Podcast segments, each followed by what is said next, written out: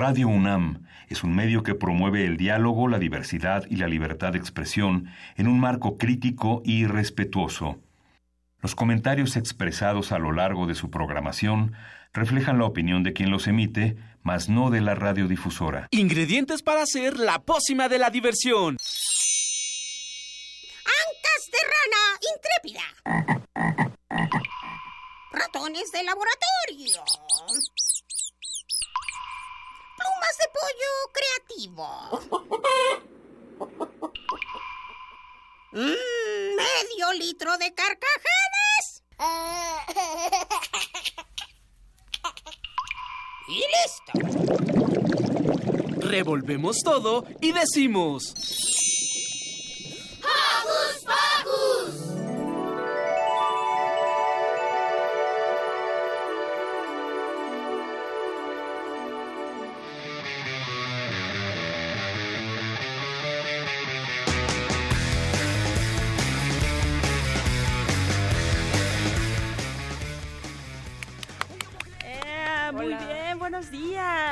Hola Daniel. Hola. Yo soy Silvia, estamos súper contentos de estar con ustedes hoy en Hocus Pocus. Los saludo con un beso sonoro.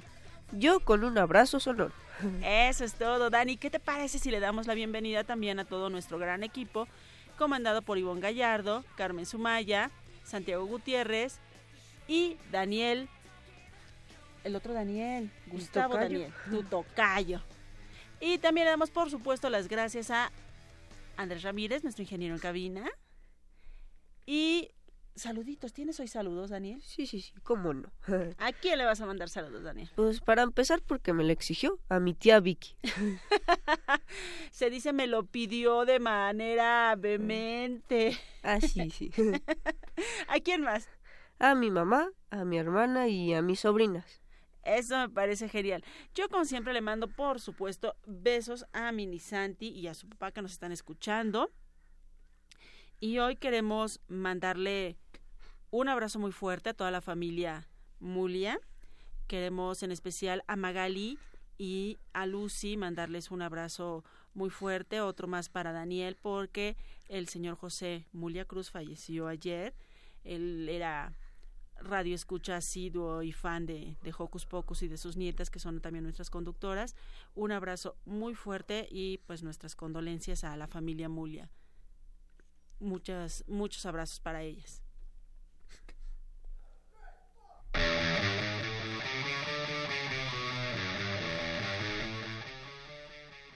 Y comenzamos, Dano, porque hoy en Hocus Pocus Hoy tendremos de invitado a Adrián Romero, coordinador de marketing de Crayola, que viene a platicarnos sobre el proyecto de juguetes Steve. Además tendremos a Norma Muñoz Ledo, autora del libro del Fondo de Cultura Económica para Niños Intrépidos, Peligro de Suerte, una historia de eventos extraños. También tendremos de invitada a Aura Rebollo, que viene a contarnos de la obra de teatro Se Busca, espectáculo de lobos aulladores en la sala Julián Carrillo de, un- de la Radio UNAM.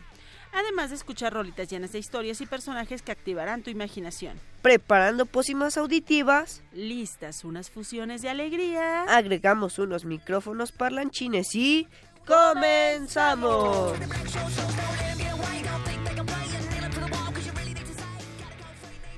Te invitamos a entrar a nuestras redes sociales y asómate a todo lo que la magia radiofónica llamada Hocus Pocus tiene para ti. Utiliza tu compu, tableta o celular o lo que prefieras. Facebookea con nosotros ingresando a Hocus Pocus UNAM.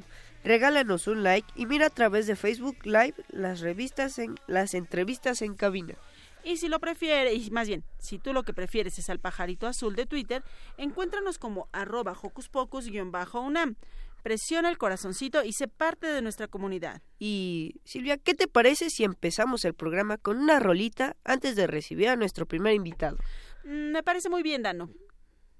Pero, ¿qué canción ponemos primero? Ay, déjame pensar, déjame pensar. Mm, Ah, ya sé, una de Cricri. Vale, pero preséntala. Ok, con ustedes la canción Acuarela.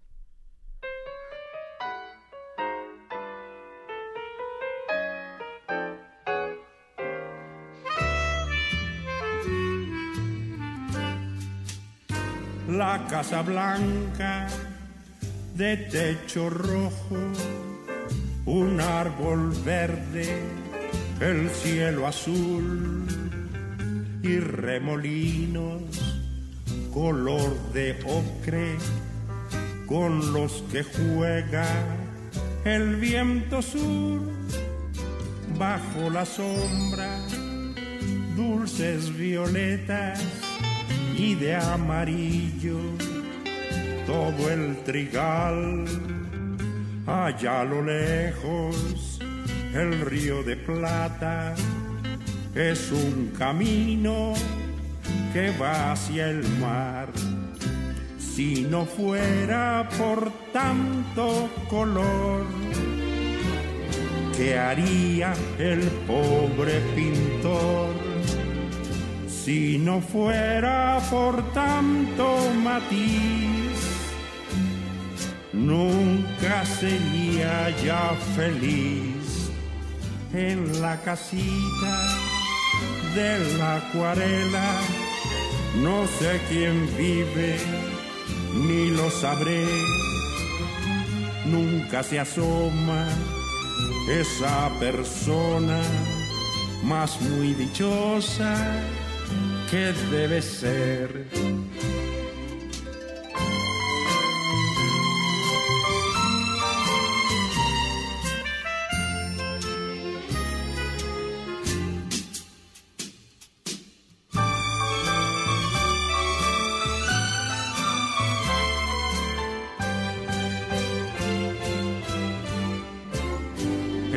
casita de la acuarela. No sé quién vive, ni lo sabré. Nunca se asoma esa persona más muy dichosa que debe ser.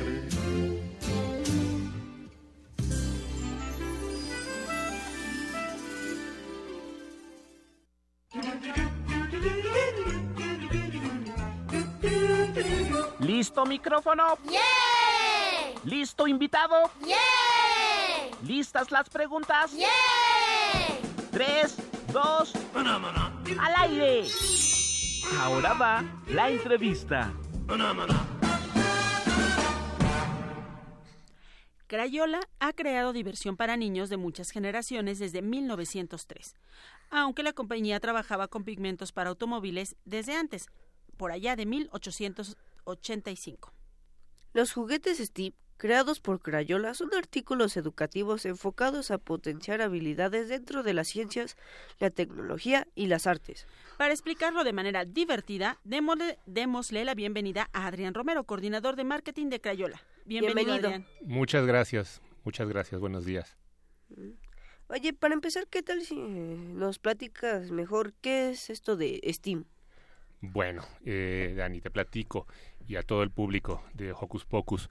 La idea de los productos STEAM eh, viene por las siglas en inglés que significan eh, ciencia, tecnología, eh, ingeniería, artes y matemáticas. Wow. Entonces hay varias opciones, incluso hay algunos que ya incluyen la robótica. Entonces es Ah. la manera de hacer el aprendizaje de estas, mm, de estas ciencias de una manera divertida. Y estos, ¿cómo se utilizan o cómo jugamos y aprendemos con ellos? ¿Qué tipo de juguetes son? Mira, eh, son juguetes, la, la- la idea de un, de un juguete eh, eh, Steam em, eh, son juguetes que lo que busquen es enseñarle a los niños ciertas habilidades de una manera que sea divertida. Cuando un niño se divierte y está eh, entretenido, ni siquiera se da cuenta que está aprendiendo. Entonces, esa es la manera más fácil que un niño se relacione con algo y lo pueda aprender, más que si nada más lo está leyendo o lo está repitiendo de un libro. Claro, más la práctica que la teoría, digamos. Claro. ¿Y cómo llegó esta idea de los juguetes? Mira, esta idea, Dani, ya tiene eh, algunos años en el mercado eh, y la idea era cómo podemos hacer de que estos, de, de enseñarle a los niños ciertas habilidades que les vayan a servir en el futuro, cosas que les ayuden a resolver problemas, cosas que les ayuden a pensar de manera distinta y sobre todo eh, que desarrollen su creatividad Entonces, así se formó lo que son estas, estas eh, ciencias con el juego. ¿Y qué tipo de habilidades? Ponnos algún ejemplo. ¿Qué juguete nos va a ayudar a desarrollar qué? Por ejemplo, em, eh, muchas cosas que necesitamos nosotros aprender. Eh, cuando nosotros somos niños, y a Dani le debe pasar mucho, desafortunadamente nos, nos dividen en dos, los listos y los burros. Eh, bueno, ya no tanto y esperamos que ya. Pero desafortunadamente, eh, eh, y, la, habilidad de, un niño listo es el niño que es bueno en matemáticas o el niño que es bueno en las cuestiones de español. Nunca consideramos a un niño listo, un niño que juega muy bien fútbol, por ejemplo. Claro. Y eso es una manera de, es un tipo de inteligencia. O al niño que te sabe decir, es que eh, eh, me siento mal porque fíjate, estoy triste porque me está pasando esto. O al niño que a lo mejor con sus manos y una hoja de papel es capaz de hacer figuras. Eso son cosas que no, eh, que no las consideramos como parte de las inteligencias. Entonces, algo que se tiene que hacer es ver qué es lo que le gusta al niño, qué es lo que lo hace feliz, qué es lo que lo hace entretenido y entonces, como papá o como educador, buscar ese tipo de cosas que le, mm, fomenten esa habilidad para que él la siga desarrollando. Por ejemplo, si un niño es bueno, eh, como decía, con una hoja de papel, ah, y ya creó un origami, oye, ¿qué más puedes hacer con tus manos?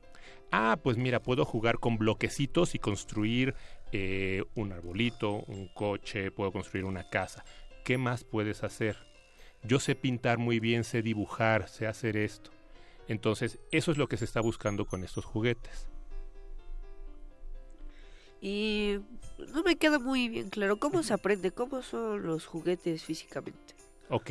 Em, nosotros, eh, hay, hay, muchos juguetes. Un juguete para que se considere STEAM no tiene que tener la palabra ciencia escrito así grandote en la caja. Eh, eh, son regularmente eh, juguetes que te enseñen alguna habilidad. Por ejemplo, em, la, ciencia del color. Cuando, tú, cuando todos estamos aprendiendo cómo se mezclaban los colores, bueno, tú sabías que amarillo y azul te daba verde. Claro, si alguien te lo decía, dices, ah, ok, cuando tú lo hacías, ya sea combinando acuarelas o combinando colores, te dabas cuenta que eso funcionaba. Bueno, lo que nosotros estamos buscando con estos juguetes es precisamente eso, que los niños descubran ciertas habilidades, por ejemplo, de, eh, de química a través del el color, a través de cómo el color y la química te pueden hacer algo, como cuando tú combinas algo, te da un resultado distinto aprendizaje significativo. Exactamente. Oye, ¿y dónde podemos conseguir estos juguetes? ¿Para qué edades están diseñados? Qué bueno que lo mencionas, es algo muy importante. Eh, una de las cosas que tiene que considerar uno al momento de darle un juguete a ese niño es la edad del niño y que el juguete esté eh, adecuado para esa edad. No puede ser, no le puedes dar al niño, por ejemplo, algo que a lo mejor tenga vidrios si el niño es muy pequeño o son partes pequeñas sabemos que el niño se las va a meter a la boca. Eh, los juguetes de Crayola bajo esta línea están recomendados para niños de 6 años en adelante. Y eh, bueno, obviamente están disponibles en donde, donde, vayas a comprar tus juguetes, en esas tiendas o incluso en línea, ahí los puedes encontrar. Mm, muy bien, entonces los Reyes Magos y Santa Claus van a tener más opciones para esta Navidad y Reyes. Correcto. Em, en Crayola desarrollamos para esta Navidad, ahora que lo mencionas, un producto que se llama Color Chemistry. Y, contestando a la, pregunta de, Dani, que a lo mejor se la dejé un poquito eh, abierta, este juego, la idea es que los niños puedan aprender lo que es el color y la química juntos. los eh, mejores productos en Steam son los que te enseñan una o más habilidades al mismo tiempo. Entonces, si aprendes de arte, una cuestión de dibujar, y aprendes, por ejemplo, alguna cuestión de ciencia como la química, ah, bueno, esto te funciona muy bien, te enseña cómo utilizar, cómo hacer, por ejemplo, una... Eh, con cosas que vienen en el kit o cosas que también puedes tomar eh, de tu casa, cómo hacer, por ejemplo, una lámpara de lava. Una lámpara de lava. ¿A ti se te había ocurrido, Daniel? Eh, no. Tenemos otro experimento que lo que hace es enseñarle a los niños unos em, gusanos fluorescentes. Entonces los niños van aprendiendo esto. Otra cosa que es muy importante es que el niño aprenda de la cuestión de la prueba y el error. Que vean, ah, esto, si lo hago de esta manera, ¿cómo va a funcionar? ¿Cómo va a funcionar si pongo más, si pongo menos? Oye, eso está bien interesante y también está interesante que sean para niños a partir de los seis años, porque justamente luego cree o creemos falsamente que los niños pequeños no se interesan tanto por estos temas. Claro, y es que no se interesan porque no se los hacemos divertidos. Si yo le pregunto a Dani, ¿qué es lo que más le gusta en el mundo? ¿Qué es lo que más te gusta en el mundo, Dani? Ah, Más, Además más, de dormir. más, más. ah, ah, me lo pusiste muy difícil. Ah, pues, a mí me gusta la química. Te gusta la química. ¿Y por qué te gustó? Seguramente eh, eh, eh, tiene que ver algo que te haya gustado mucho de la primera vez que viste la química. ¿Qué fue? Las mezclas y los elementos y todo eso. El ver cómo una cosa tiene una forma o un estado y cuando lo pones de otra manera se convierte en algo distinto. Los niños lo ven hasta cierto punto como magia. Oye, qué padre está eso. Y después es más fácil que entiendan por qué sucedió. Primero hacemos la práctica divertida y después aprendemos la teoría. Correcto, los niños aprenden mejor así a que si tú le dices un electrón más bla bla bla, el niño dice, "Ah, pues no, no entendí. Si tú le das un ejemplo, ya después es más fácil que entiendan cuando lo están leyendo, cuando se lo estás explicando. Oye, Adrián, pues yo creo que eh, algunos adultos también deberíamos de pedirle esto a, a los reyes ahora en estas navidades. Pues muchas gracias por venir a compartir esta línea de, de juguetes de, Crayola, esta línea Steam. Gracias por preocuparse por los niños y más que preocuparse por ocuparse en que ellos aprendan, en que ellos tengan nuevos conocimientos, en que el conocimiento sea accesible y divertido para ellos. Entonces, ¿nos repites dónde podemos conseguirlo? Eh, mira, lo pueden encontrar en tiendas departamentales de autoservicio y eh, tiendas de juguetes y tiendas en línea. Genial. Y Crayola deja para nosotros unas sorpresitas que en la semana vía redes sociales vamos a compartir con ustedes, así que estén al pendiente. Muchas gracias, Adrián. Muchas gracias a ti, Silvia. Muchas gracias a ti, Dani. Ay, ¿con qué seguimos, Daniel? ¿Dónde Eh, estamos? ¿Dónde estamos? ¿qué, qué- qué- qué te parece si escuchamos un tema musical? Ah, vale, pero ahora te propongo que escuchemos una canción de 31 minutos que narra a la historia de una niña que se deja llevar por los estimulantes fenómenos de la ciencia. ¿Te gusta la idea, Dano? Ah, sí, sí, sí, ¿por qué no? Pues acompáñenos a es- escuchar este tema musical de 31 minutos en voz de Marilu y los adenoides y esto se llama Péndulo Caótico.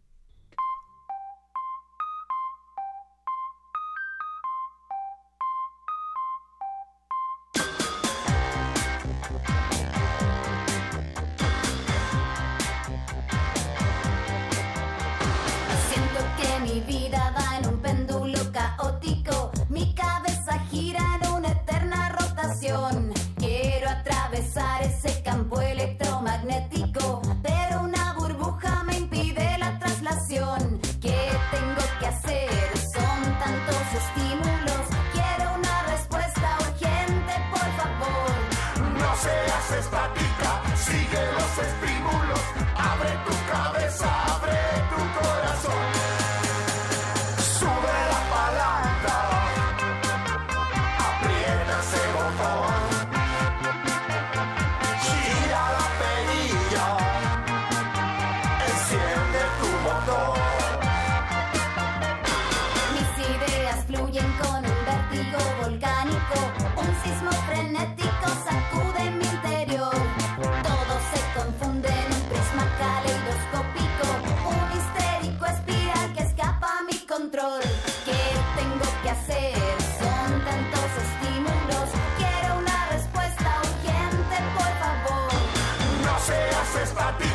Sigue los estímulos. Abre tu cabeza, abre tu corazón.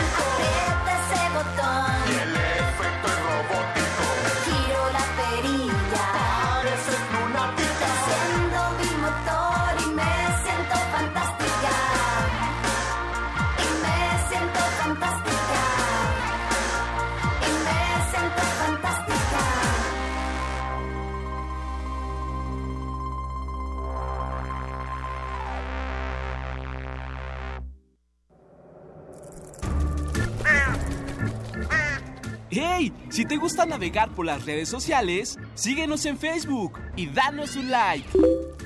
Encuéntranos como Hocus Pocus Unam.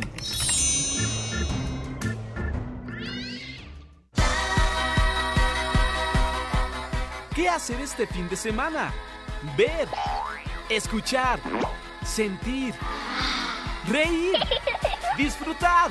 ¿Qué hacer en tu tiempo libre? Aquí te recomendamos.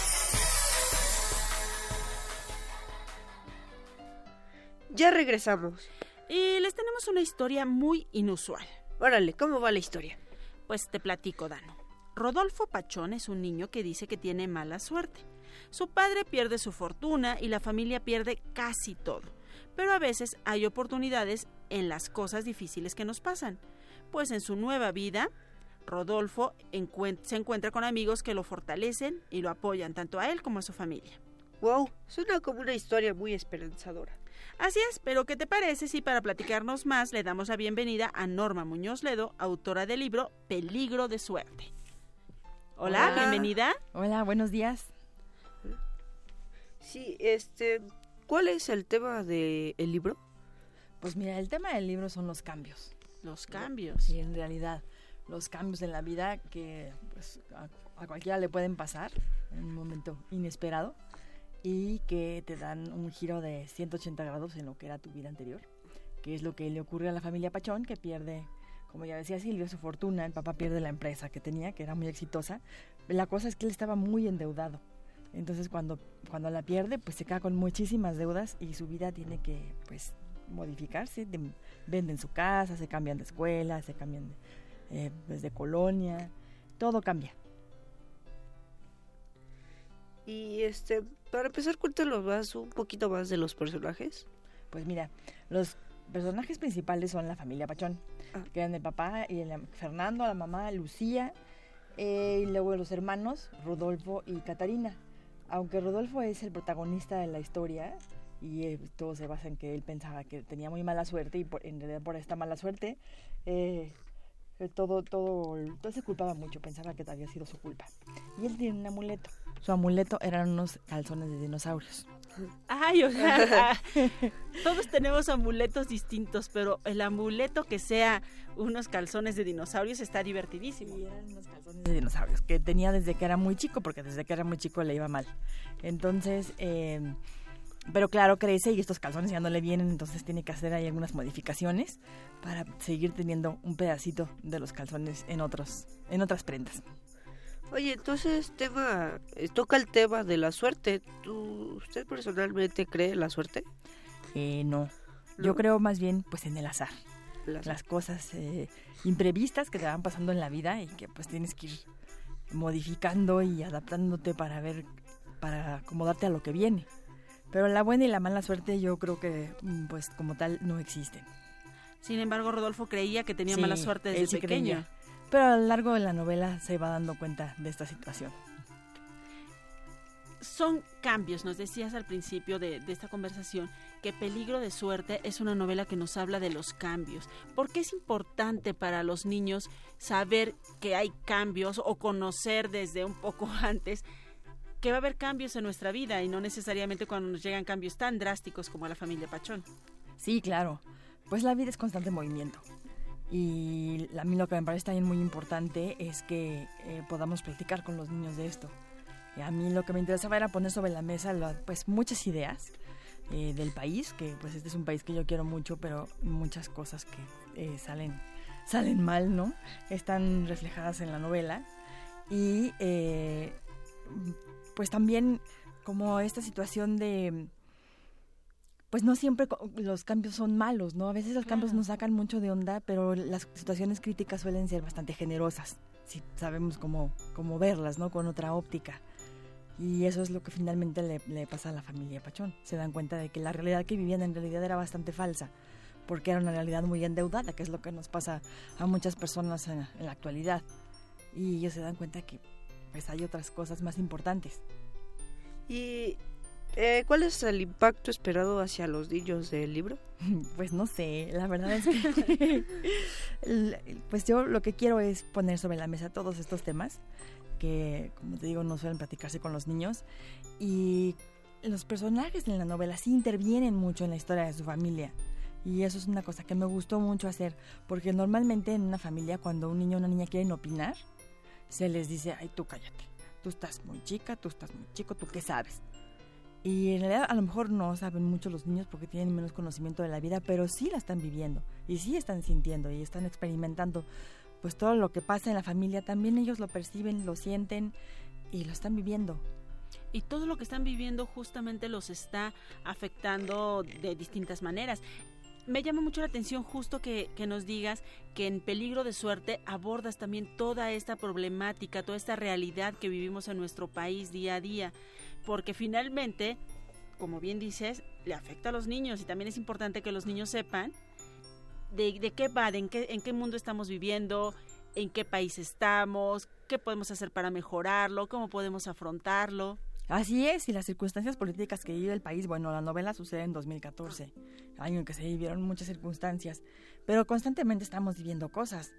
Y los niños, claro, las sienten, oyen a sus papás, a sus mamás, oyen lo que está pasando, y pero y claro, no nos vamos a, decir, a, decirle a un niño, a ver, sentémonos a platicar de política, pero, pero como que eh, abrir la posibilidad del diálogo, oye, mamá, oye, papá, pasa esto, sé que hay esto, en la escuela me dijeron tal cosa. Claro, porque ya preguntan, ya se dan cuenta. Y preguntan desde muy pequeños.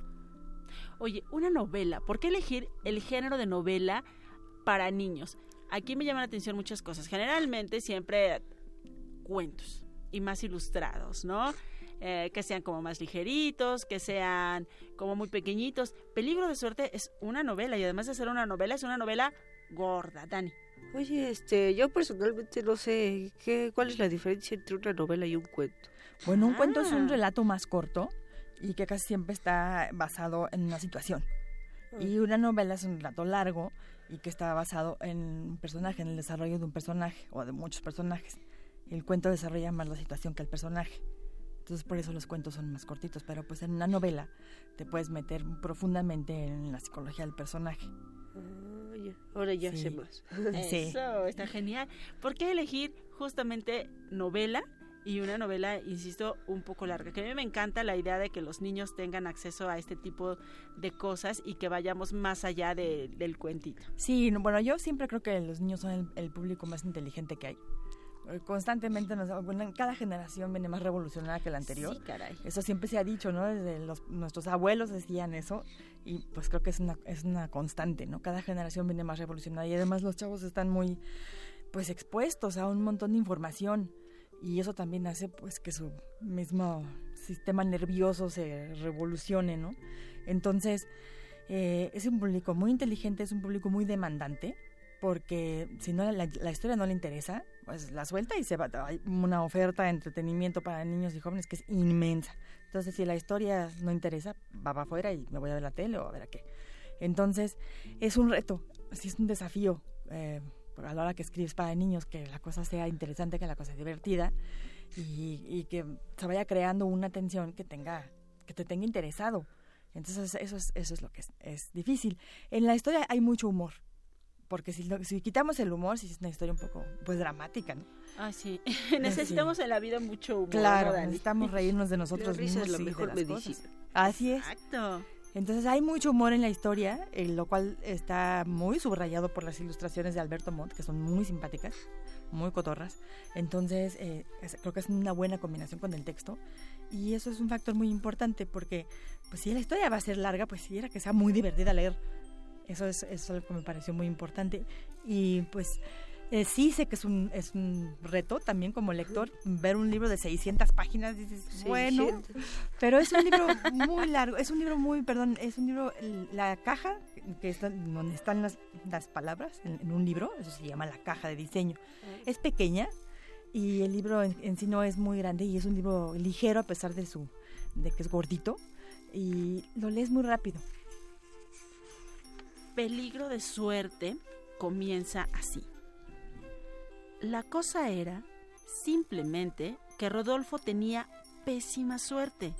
A veces, incluso, le daba por, pensar que una especie de maldición pesaba sobre él. Y en sus momentos más oscuros, llegaba a creer que la mala suerte era una bacteria contagiosa que él había traído a su familia y por ello su vida, que no estaba nada mal, se había ido como el jabón en la regadera, justo al caño. Oye, es un buen inicio. Se antoja seguir leyendo. ¿Qué pasó con esta vida que se convirtió en jabón y se fue justo al caño? ¿Qué pasó con Rodolfo que cree que atrae la mala suerte? Peligro de suerte se presenta mañana. Mañana, sí, mañana, domingo 11 de noviembre, a las 12 del día. En la Feria Internacional del Libro, Juve- eh, del libro Infantil y Juvenil 2018. Cuéntanos, ¿estás emocionada? ¿Estás nerviosa? Sí, sí estoy. ¿Qué va a pasar con los niños que estén ahí? ¿Les vas a contar un pedacito de la historia? Pues mira, sí estoy emocionada y estoy nerviosa porque por primera vez es una- la- pues, será una presentación que se haga en compañía de, de- de un canal de televisión porque va a estar el canal 11. Entonces estamos, eh, pues también las editoras, estamos las tres, este, porque van a estar conmigo dos de las editoras con las que trabajé esta historia y estamos las tres muy nerviosas. Entonces eh, sé que ya hay un cierto número de personas que ya leyeron la novela y también habrá otros que no la conocen y se les contará una cuenta cuentos. Ah, qué bien. Sí, y les contará un, pues como un poquito de qué va, que está difícil resumir 600 páginas, pero les dará las líneas principales a los que estén ahí. Y pues ahí estaremos para que nos hagan muchas preguntas. ¿Te gusta escribir para niños? Sí, me encanta. ¿Este es tu primer trabajo? No, Como, este como- es el- platícanos más de la historia de Norma. Este es el libro, ya no me acuerdo, perdí un poquito la cuenta, pero no sé si es el número 24 o 25. Sí, y en realidad lo que sí fue un desafío al hacer esta historia es que a mí me gusta mucho escribir fantasía. Escribí Supernaturalia, que es un- una enciclopedia de seres fantásticos de México, y también el bestiario de seres fantásticos de México, que ese eh, muchas personas lo conocen. Entonces ese es un, es un tema que me gusta mucho, la fantasía popular, la, la- la imaginación de México. Y eh, pues de pronto escribir una historia que es completamente real, en la cual todos los acontecimientos son eh, perfectamente posibles en la vida de cualquier persona, pues sí fue un desafío. Sí, llevar esta, digo, finalmente creo que esta parte tuya, esta formación de escribir un poco de, fantasía y demás es la que nos lleva también al humor, ¿no? A no perdernos, a no clavarnos nada más en la parte, como bien decías, dramática o más bien melodramática de la historia, sino a llevarnos durante estas 600 páginas por una historia real por una historia que nos va a mostrar los cambios de la familia Pachón, que nos va a decir por dónde vamos, por eh, cómo podemos afrontar. Bueno, no- supongo que no es una receta, sin embargo, sí nos No. da algunos consejitos, ¿verdad? Pues más que nada yo creo que te lleva a reflexionar. Nos lleva a reflexionar qué sucede con estos cambios. ¿Nos invitas nuevamente, Norma, mañana a la presentación, por favor? Sí, claro, mañana en la Feria del Libro Infantil y Juvenil, que es en el Parque Bicentenario, a las 12 del día, vamos a estar presentándolo Laura Lecona, Susana Figueroa y yo.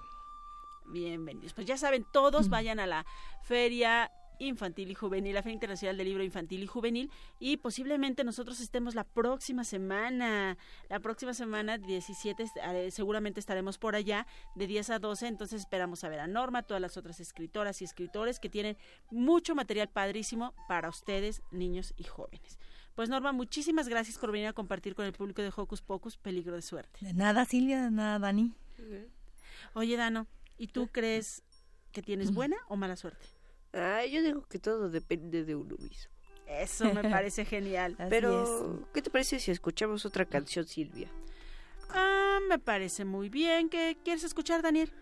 ¿Qué te parece si vamos a escuchar otra canción de nuestros amigos de La Botarga? Rock para niños que no se están en paz porque tienen derecho a vivir la paz. Ay, eso sonó como trabalenguas. Esta es una canción de una nube negra y de aprovechar las oportunidades, como nos decía Norma, para ser felices. No importa lo que pase ni los cambios que vengan. Esto es Nube en mi patio para todos ustedes.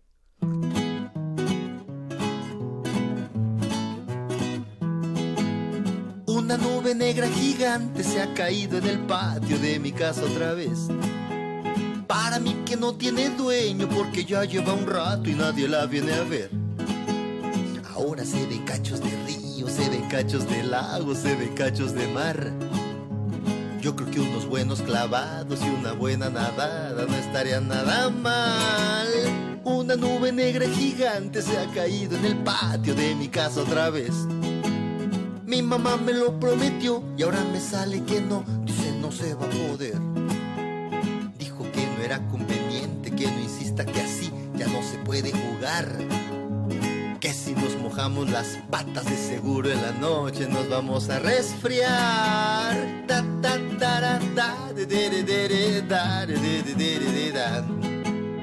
Yo monté esa nube gigante que ha caído en el patio de mi casa otra vez. Y no le hice caso a mi mami, terminé bien mojado de cabeza a los pies. Y para que no se me vaya esa nube en mi patio, la quise aprovechar. Le rogué un a mi papi, luego, luego al fútbol nos pusimos a jugar.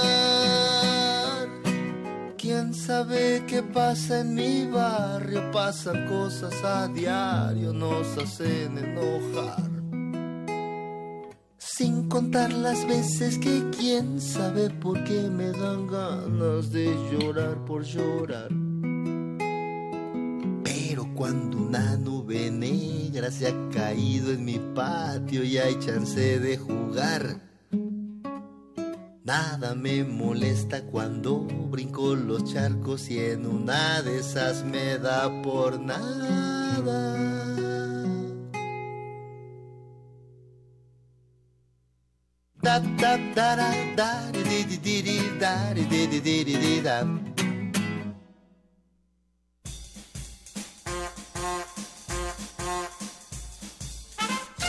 Con un pase mágico, entra en contacto con nosotros. El número es 5536-4339.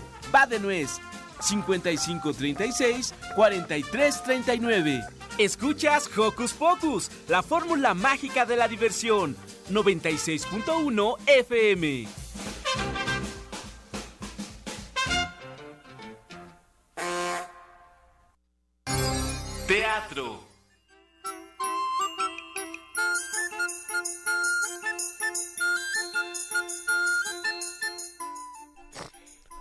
Tal esa bonita canción de la botarga? Estuvo muy padre. Ahora viene una historia de lobos. Aura Rebollo e Ishel Muñoz vienen a platicarnos de su obra musical llamada Se Busca. Al lobito le gusta cantar en vez de aullar y hacer amigos en vez de comérselos. Cansado de que su familia no lo acepte diferente al resto de la manada, parte en busca de la loba viento. Oye, Dano, eso se oye muy llamativo. ¿Qué te parece si vamos a averiguar más y les damos la bienvenida a Aura e Ishel? Bienvenidas. Gracias. Gracias. Gracias. Buenos días a todos. Buenos días. Hola, este, ¿de qué trata la, el- la obra? La obra, bueno, así como lo dice, es un, es un lobito al que le gusta cantar y entonces decide huir en busca de sus sueños. Un lobito que le gusta cantar. Daniel y yo platicábamos hace un rato que la mayoría de, de los lobos pues tienen a, dar como miedito, ¿no? Porque son así como un tanto agresivos, porque nos pueden morder o nos pueden comer. ¿Qué pasa con este lobo? Bueno, este lobito es distinto a su manada. No es un lobito que le guste comer carne, no come a otros animales, es un lobito muy especial. Es vegetariano. Es vegetariano. tiene una dieta vegetariana y se hace amigo de muchos animales del bosque. Le gusta conocer amigos, le gusta conocer lugares, es muy curioso. Este, entonces a su familia eso como que se le hace muy raro, un lobito que no come carne. Es así como, ¿pero cómo? ¿Y le gusta cantar? Es muy raro. No, eso no se hace aquí. Exacto, eso no se hace aquí en esta manada de lobos, de carnívoros. Y este, ¿qué tipo de obra es? Este, ¿qué temas? No, ¿cómo es la música o cómo- Ah, es una, es una obra, bueno, le hemos llamado fábula musical, por eso un- es una fábula y es un musical para ensamble vocal y percusión corporal. Entonces, nada de instrumentos, más que nuestras voces y nuestros cuerpos. Oh, suena muy interesante eso de percusión corporal. ¿Eso cómo se hace? o- Ah, pues solo con las manos. Ah, Sí, y con la voz, ¿no? También podemos voz. hacer como... Ah, esos O son como- sus instrumentos. ¿no? Exacto. Hacemos como eh, percusiones. Ah.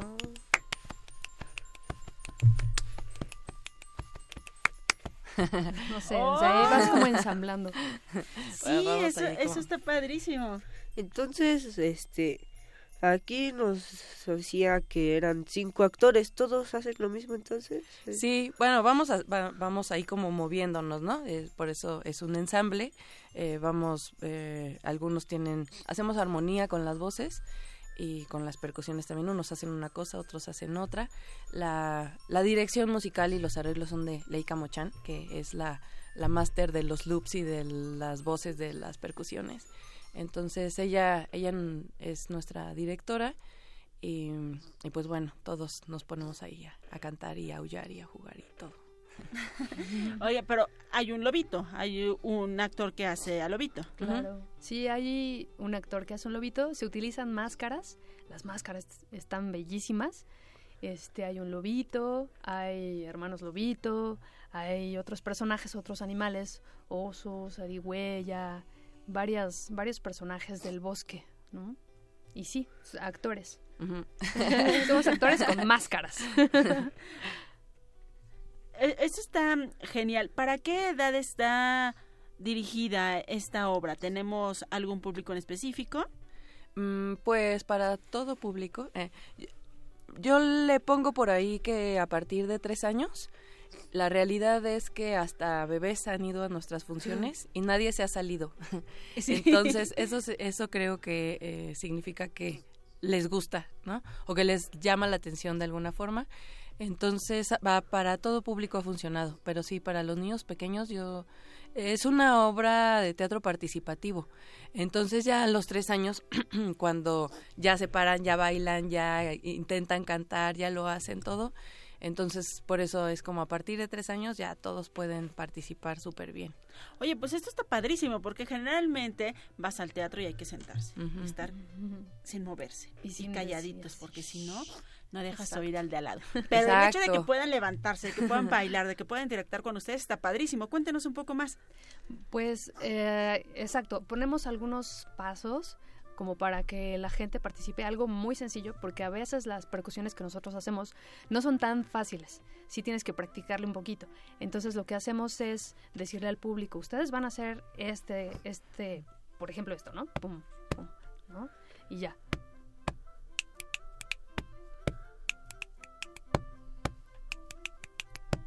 ¿No? Ahí como que estableces algún diálogo con el público, algo fácil, pero que también a la gente le gusta, ¿no? Y no necesariamente también hacemos como percusiones con ellos, a veces es una cosa como de, de bailar, de o bailar o, de, de, pre- de preguntarles cosas, ¿no? Que también digan, o sea, todo el tiempo estamos, todo el tiempo son parte de nuestro, de nuestro bosque.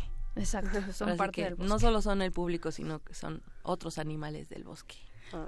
¿Cuánto dura esta obra? ¿En dónde se presenta? Pues dura 50 minutos. Ahorita vamos a tener solo tres funciones aquí en la sala Julián Carrillo de Radio UNAM. Eh, 11, 18 y 25 de noviembre a la una de la tarde.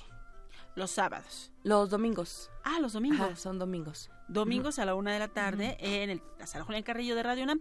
Oigan, pero nosotros queremos, para que la gente que nos está viendo en Facebook Live, hola, y para que quede ahí constancia, que, que nos hagan como un poquito de, de esta percusión musical, porque Daniel y yo que nos pusimos muy estudiosos al, para saber qué, qué- qué les íbamos a preguntar, decía ahí, music, eh, un musical con música jazz. Pero esa es una, una música jazz muy particular porque justamente eso, como ya nos decían, no hay instrumentos, solo Ajá. percusiones corporales y voz. ¿Podrían hacer un poquito de lo que pasa en Se Busca? Ah, podemos- Pues entre dos, digo, es un poquito dos, difícil, sí. pero ¿qué será? ¿Luna azul? Mm, Ándale. ¿Sí? puede ser. ¿Yo está? Nos estamos poniendo de acuerdo. Sí, ¿eh, sí, chicos? claro, Para los que claro. no nos ven, nos estamos poniendo de acuerdo en qué vamos a hacer, porque son, nada más somos dos. Dos de los cinco actores que están Exacto. en escena. A ver. Ajá. Si quieres. Si quieres tú haces esa y yo hago la otra. ¿va? Vaya, para, para, para, para, para,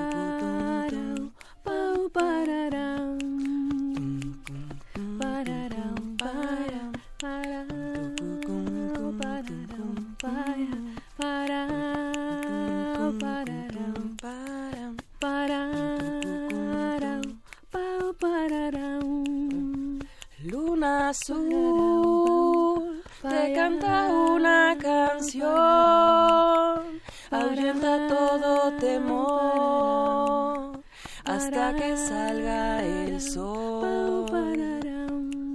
Eh, como un poquito. No, perdón, yo le decía sé que era productora que escuchaba perfectamente lo que me decía, pero estaba Ah. embelesada con ustedes. Bravo. No, gracias. Oigan, qué bonito, qué bonito espectáculo nos espera todavía tres semanas en la sala Julián Carrillo. Sí, ya son nuestras últimas seman- no, semanas, no, las últimas funciones del año, Este año. aquí en, en el DF, entonces esperamos que, que vayan. Aparte es entrada libre, Ah, entonces justo eso todo el mundo tiene que venir. Anímense, anímense a venir, a aullar, a bailar, a divertirse, a cantar. Vengan papás, vengan. Niños, traigan a sus papás, por favor. No se pueden perder esta temporada, está increíble. Oigan, ¿y hay que apartar el boleto? Eh, eh, ¿O solamente llegamos y nos Ajá, formamos? ¿De solo, se solo llegar, pero tienen que llegar un poquito antes porque eh, empezamos puntuales. Vamos a empezar Como a la eso, una. Tipo de las 12, 12 y cuarto para formarnos y alcanzar muy buen Exacto. lugar. Ajá. Sí, sí, sí. La sala Julián Carrillo, que tiene más o menos un aforo de 150 personas aproximadamente, ¿no? Ujú. Entonces, para que vengan, para que vayan. Yo quiero mandarle un saludo muy especial a Eduardo Ponce, que es la voz del promocional que está sonando en Se Busca, Ah, aquí en Radio gracias. UNAM, que también estaba muy emocionado cuando lo grabó. ¿Y qué pasa con los niños? Justamente, cuando participan con ustedes, cómo reaccionan. Pues esta ha sido ay, muy bonito.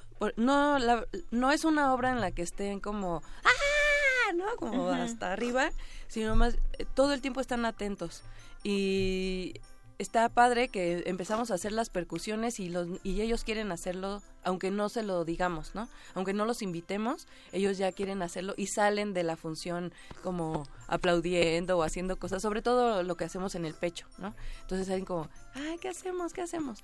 Eh, y es ya. que se oye bien bonito. Sí. Creo que, Dano, tú habías escuchado. Yo apenas me di cuenta cuando lo hizo Shell que, que se golpeaba aquí y que suena, que suena padre. Es un resonador Sí, sí. del cuerpo. Entonces, pues sí, la verdad es que les gusta y, y el mensaje también es pues de hacer lo que nos gusta, de no de no dejar que, o sea, que pase lo que pase, tenemos que seguir haciendo lo que queremos hacer, ¿no? Y es un bonito mensaje que de pronto los papás también salen así de, ah, tienen razón, sí, hay que apoyar a los niños, hay que, hay que hacer que hagan lo que, lo que quieren, ¿no? Entonces, em, ha sido una reacción que por un lado el, eh, de, eh, los adultos lo captan de una forma y los niños de otra. Lo- los niños captan mucho la, el, el mensaje de la amistad, de es que Lobito tenía un amigo y su amigo y entonces, ¿qué personaje te gusta más? No les voy a decir quién es el mejor amigo del Lobito, pero regularmente a los niños es ¿cuál te gustó más? Ese personaje es el que más les gusta. Y yo creo que es justo como la onda de, de que son amigos, ¿no? Que Y también para los adultos, ¿no? Quizá el hecho de, ah, a lo mejor no hice antes esto que me sigue gustando mucho, pero ya tengo oportunidad. Como yo aprender a golpearme en el pecho, que es lo que, que decía. no, que no justo- golpearte, percutir, percutir. Ah, percutir. sí, luego va- van a pensar que somos este acá masoquistas. Nos Ah, no, a ver, golpeamos. percutir con ligeros Sí, sí, sí. golpes sobre el pecho, que es la, la resonancia que hace Sí, sí, Shell. sí. Escuchen. Sí, que a veces Que a veces es que a veces, bueno, lo puedes lograr haciendo un poquito de hueco con tu mano, o sea, los dedos juntos en una forma cóncava, podría ser, y este y, y golpeas tu pecho. A veces eso suena, depende del cada Ajá, cuerpo, ¿no? Porque a veces a, a otras personas no les suena tan lindo. tienes que Exacto. buscarle, tienes como que buscarle en tu cuerpo. Es, es bonita la exploración, el trabajo también de Ajá. montaje con Aura, porque ella es la que montó todo este, ella es la directora, la escritora eh, del texto. La creativa. La creativa. Entonces, este, ella fue la que nos montó esa parte de las percusiones conjunto con Leica, ¿no? Sí, sí es, es, es jugar, ¿no? A mí me gusta mucho esta cosa de que los niños juegan, de que el teatro es un juego y entonces deben ir a jugar todos juntos, ¿no? No nada más ver a los actores que están ahí jugando en la obra de teatro, sino que todos estamos jugando juntos. Sí, eso está padrísimo, jugar, aprender por medio del juego, ¿no, Daniel? Como Ah, sí, es muy como los juguetes Steam, ¿no? justo aprender que, que podemos hacer muchas cosas y que todo está en nosotros. Oigan, ya se nos antojó muchísimo esta, por favor, vuelvan a invitar al público. Sí. Vengan, vengan aquí los domingos en la sala Julián Carrillo a las A la una. a la una de la tarde, la la entrada libre para toda la familia. Le voy a poner aquí para el Vengan, por Facebook. favor, así. A ver. Aquí tenemos Nuestra un bonito café, de perdón, un bonito cartel, ¿qué tal yo, eh? De- Estoy pensando en café. un bonito cartel de nuestro guapo lobito. Por favor, vengan, no se la pueden perder, ya son las últimas funciones del año. Y Sí, sí. vengan a la sala Julián Carrillo, que además está bellísima Ay, este- por esta supuesto. sala, ¿no? Sí, estamos muchas muy contentos de, de estar acá. Pues muchas gracias, Ishel, Aura. Mucho éxito. Esperamos estar con ustedes. Sí. Gracias por compartir esto con el público de Hocus Pocus. No, ¿de qué? Gracias ¡Au! por invitarnos. Exacto. Nos vemos. Ay, sí, ya tengo muchas ganas de oír todas las canciones de Lobito. Pues ya, ya lo saben, no se la pueden perder. Vamos a oír una canción de animales musicales. Muy bien, Dano. Esta es una canción de la película de Disney de 1970, Los Aristogatos. Esto es Todos quieren ser un gato jazz para todos ustedes. Todos quieren ser ya gatos jazz, porque ellos son de los que más saben sincopar. Cierto, todos quieren ya tocar el felino jazz. La música suave quedó atrás. Como el vals y el tango. Escuche un buen jazz, no ambiciona uno más. Ritmo sabrosón. Y a cuadrillas no hay, porque en la actualidad Impera el jazz. hay muchos que son solo burda imitación. Pues solo saben ruido hacer sin coordinación. El jazz se debe improvisar y sincopar. Para eso solo sirve ser un gato jazz. Se escucha el trombón, un buen saxofón al improvisar. Riqui tiqui tiqui, no hay quien pueda aguantar sin ponerse a bailar o también rascar. Ah, riqui, tiqui, tiqui. Y todos quieren ser ya gatos jazz y poder improvisar el jazz de verdad. Si tocas un rey serás por donde vas. Por eso todos quieren ser ya gatos jazz. Vamos, dale, mucho caliente jazz. Ajá, bravo gato.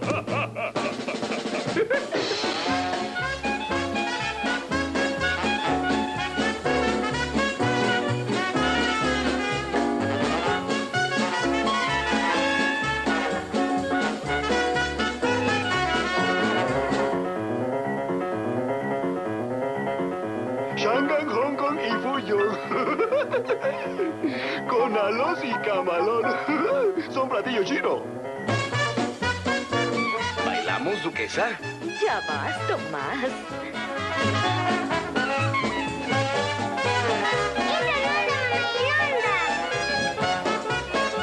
Sopla, amiguito. Sopla.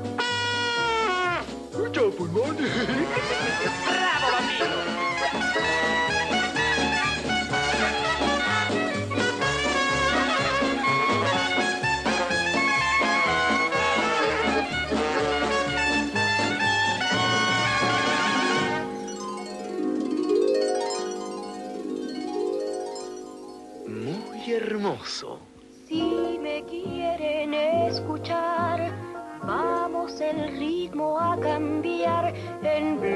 Que salga desde el corazón.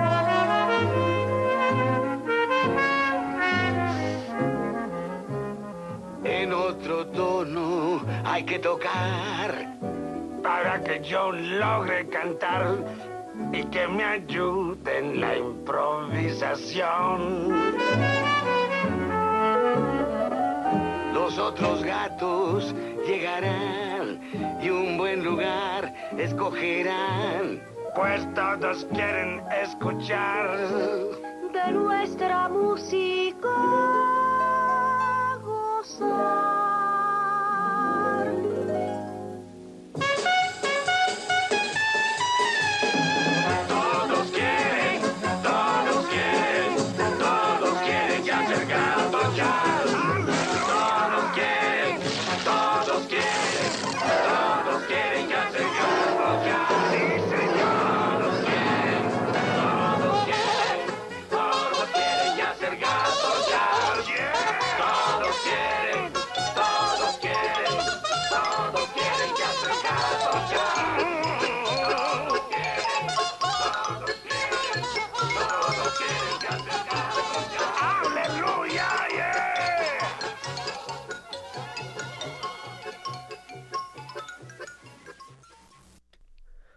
Qué buena canción. Y esa fue dedicada a mi mamá porque le encanta esa canción. Eso me parece genial. Y queremos mandar un saludo muy especial al señor Esteban. Muchas gracias por sus felicitaciones. Beso y abrazo a también a sus hijos. Aquí estamos, vengan a visitarnos cuando quieran. ¿Y qué crees, Daniel? ¿Qué? Se nos acaba el programa. Ah, Pues sí, ¿qué les parece? Sí, quedan atentos a nuestro próximo programa desde la Feria Internacional del Libro Infantil y Juvenil. Ahí vamos a estar en vivo, dos horitas. Ya saben, si andan por ahí, vayan a visitarnos y nosotros nos despedimos por hoy. adiós, adiós a todos los radioescuchas. Hasta luego. Yo soy Silvia y me despido de ustedes con un sonoro beso. Hasta la próxima. Radio UNAM presentó el espacio donde las niñas y los niños usan la magia de su imaginación.